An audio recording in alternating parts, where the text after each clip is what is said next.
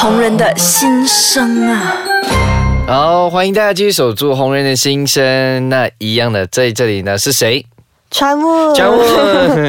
好，那这一集呢，我们就想跟大家聊一下，就是之前就听说你对化妆这些都很有兴趣，对然后除了化妆以外，呃，你还有去旅行，对就你很爱旅行，对吗？爱，就说走就走。说走就走，所以你是从几岁开始爱上旅行这个癖好？哎，不是 这个癖好也可以说癖好，就是呃，之前从大学、中学的时候就很想要旅行，可是妈妈就一直跟我说。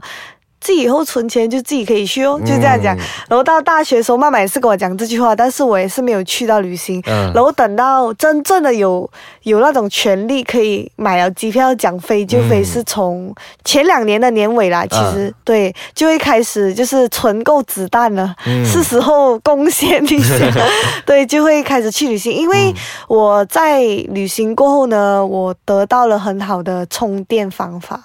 还有得到了学到很多东西，就比如说以前我我在马来西亚的时候，嗯。我会不是讲去旅行才学到，其实平常都有学到，但是因为你去旅行的时候，很多时候你都不会讲那个国家的语言，你必须要自己去想办法，然后在旅行的过程当中，你会遇到好的事情、不好的事情，嗯。好的人跟不好的人，然后就从中学习到很多不同的看法。嗯。像工作的时候，我呃最令我惊讶的是，以前去日本的时候，嗯。然后我就遇到一个导游，他是一个马来同胞，然后过后里面所有的人都是讲日文，我只会听一二三数目字啊、减价这种东西。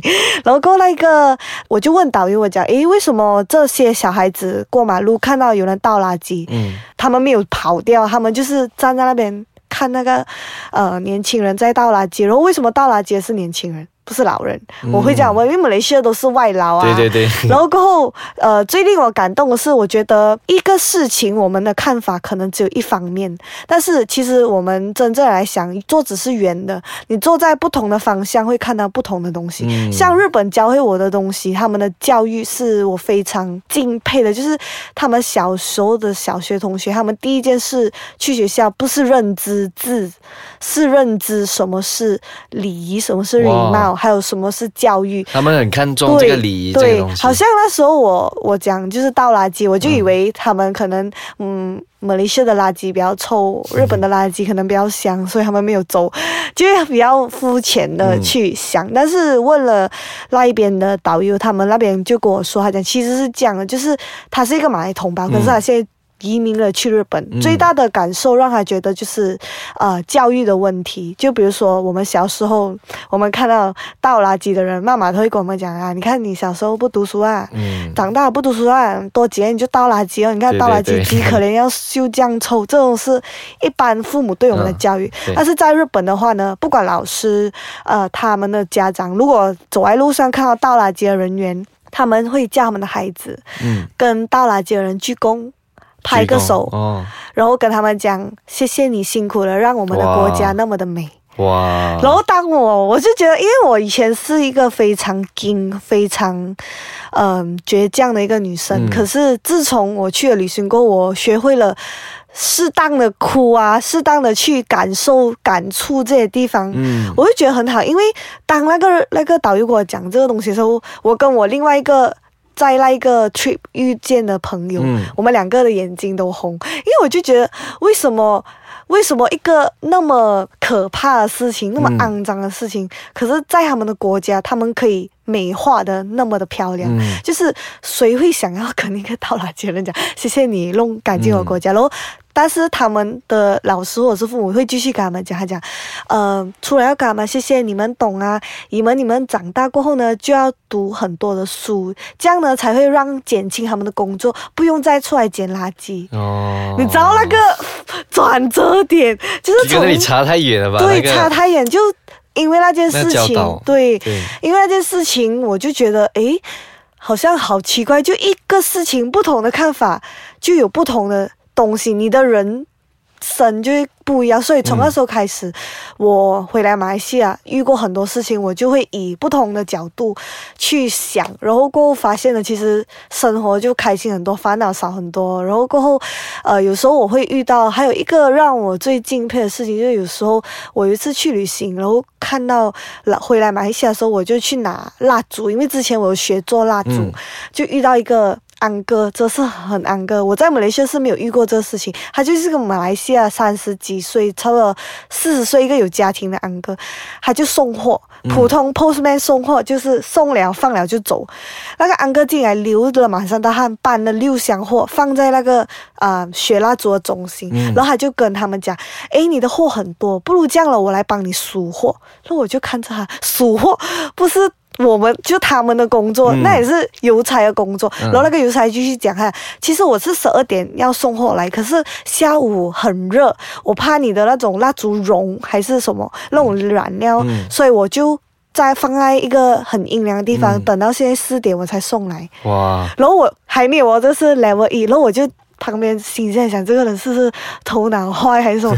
然后那个人就问他：“诶，你这样的空呢？你不用回去再送别的货。”然后就讲：“哦，没有啦，这个不是我富态，我的八代。”可是他看起来就是一个，呃，三公干练的一个一个人，讲讲就是一个好像坐在 office 非常整齐的一个人，就是你不觉得他会送货，然后他就留很多，他继续讲讲哦没有啦，其实是因为我有非常多的假期，然后我 force leave，所以我就出来打工，然后我就看着安哥，我又不肯失忆，然后我就跟安哥讲讲，安哥啊。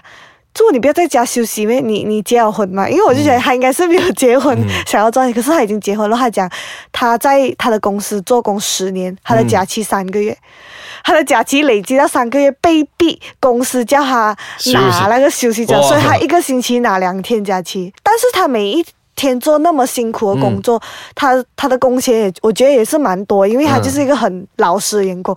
在他的身上，我学到。有一点像在我旅行日本遇到的那种人的景色，我就觉得好不可思议。为什么有一个人那么辛苦、那么晒，还要送货，还可以那么的讲讲他很 motivated，就很很有能量的去做某一件事情，然后还会帮人家设想。所以我就觉得这些都是非常值得学习的东西。嗯，明白。这样听你这样一说，就。就知道为什么你那么爱旅行，就是喜欢去体验人家的不同的这个文化。对对对对对。对，那至于你去过多少个国家呢？那我们休息一下，马上回来继续聊。好的好的。OK，全问刚我们就有聊到很多，你去日本学习到一些当地文化。对。所以你是只特别爱去日本吗？还是其实你都爱去不同的国家去？不同的国家都爱，只要是不懂他的语言的，我更爱。哦。因为我觉得就好像有时候我去一个国家，我懂他的语言，我其实会觉得安心。可是。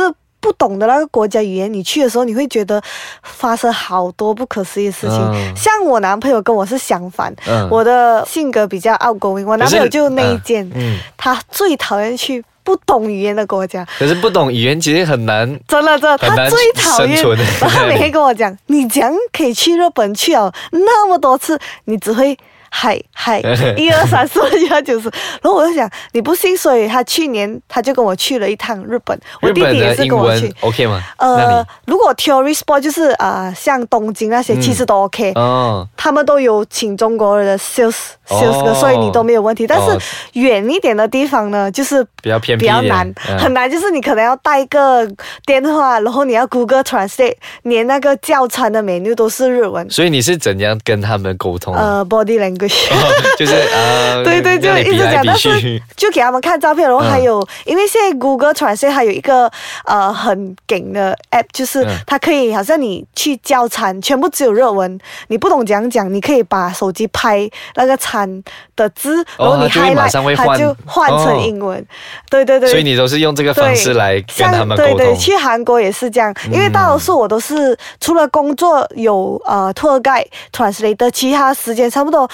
差不多百分之七十八线的 trip，我自己去都是我自己去，或者是带我的朋友一起去日本。然后过我就发觉他们也觉得我很厉害，就是太厉害了，就是可以讲话。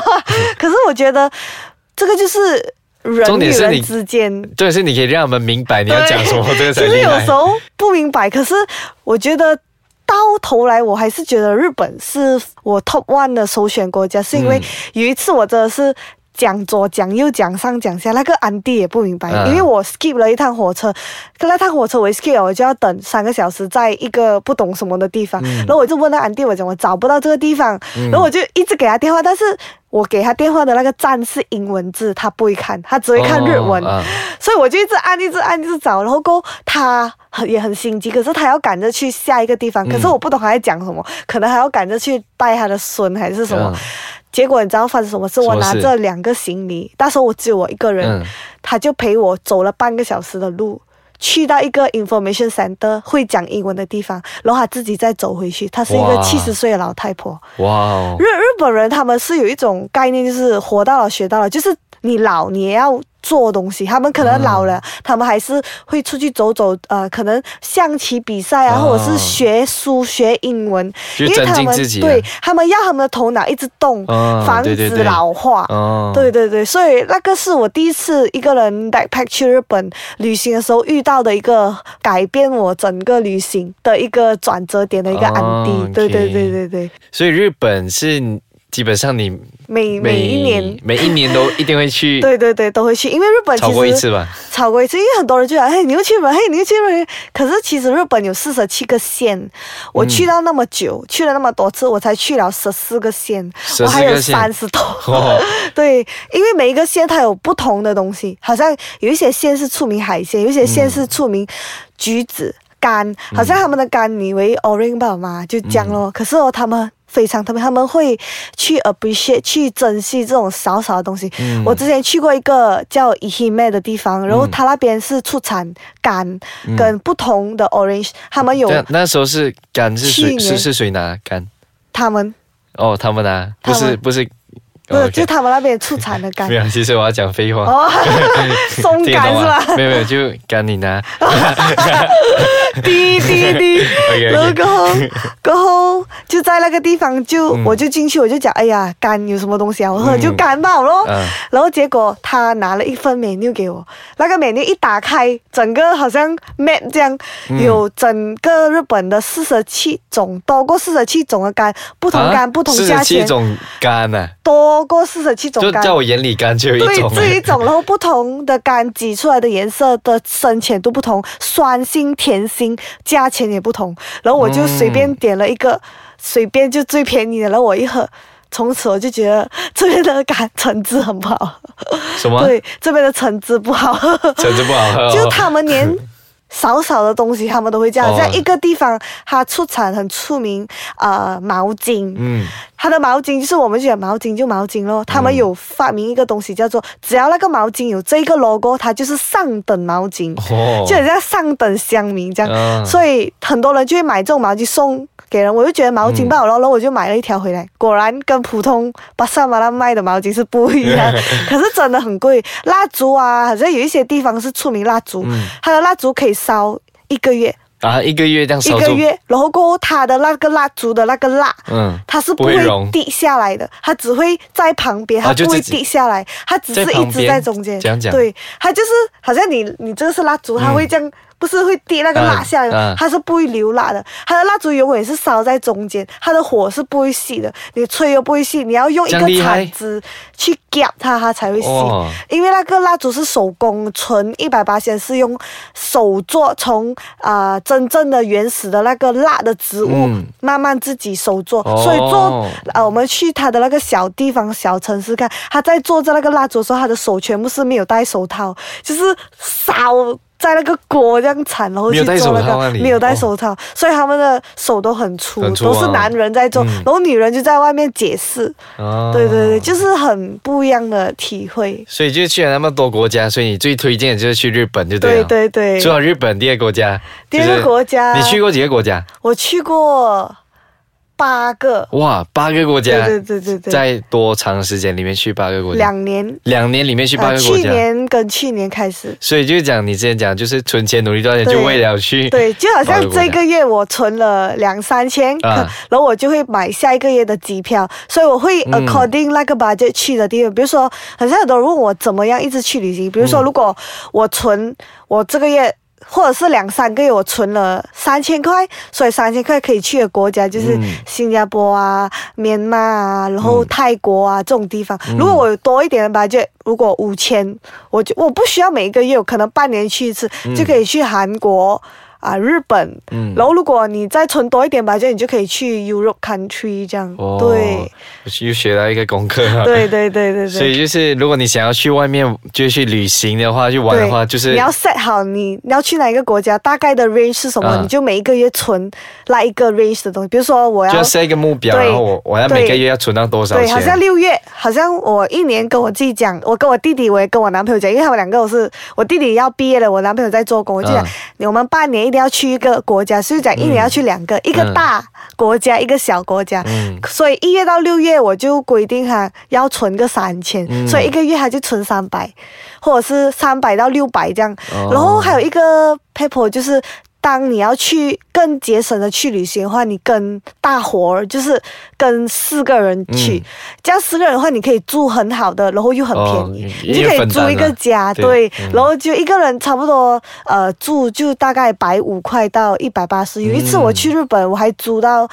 一个晚上一百块吧，啊然后100块吧？我跟我男朋友一人五十，哇，对对对，就是那种不是旺季，就是可哦。能夏天，就春天在什么时后候是比较便宜的？便宜的，就是夏天前，夏天前，那春你的夏天天过后。就是五月六月的时候，去韩国、去日本都是便宜，哦。因为要夏天了，长知很热。对，然后过后好像呃很多国家它都有淡季，你淡季、你可能不要很淡的季去啊，嗯。可能上次我去 Boracay，Boracay 的旺季是十一月到四月，就是非常美、非常晒。嗯可是我去的那时候是雨季刚开始，所以可能我去六天。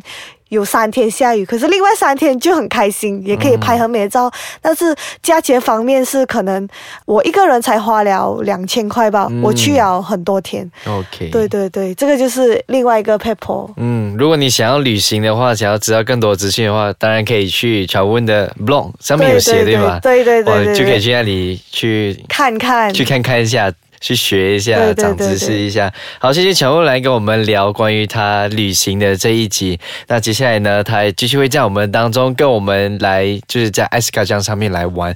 那我们下一集继续守住红人的心声，我们下一集见喽，拜拜拜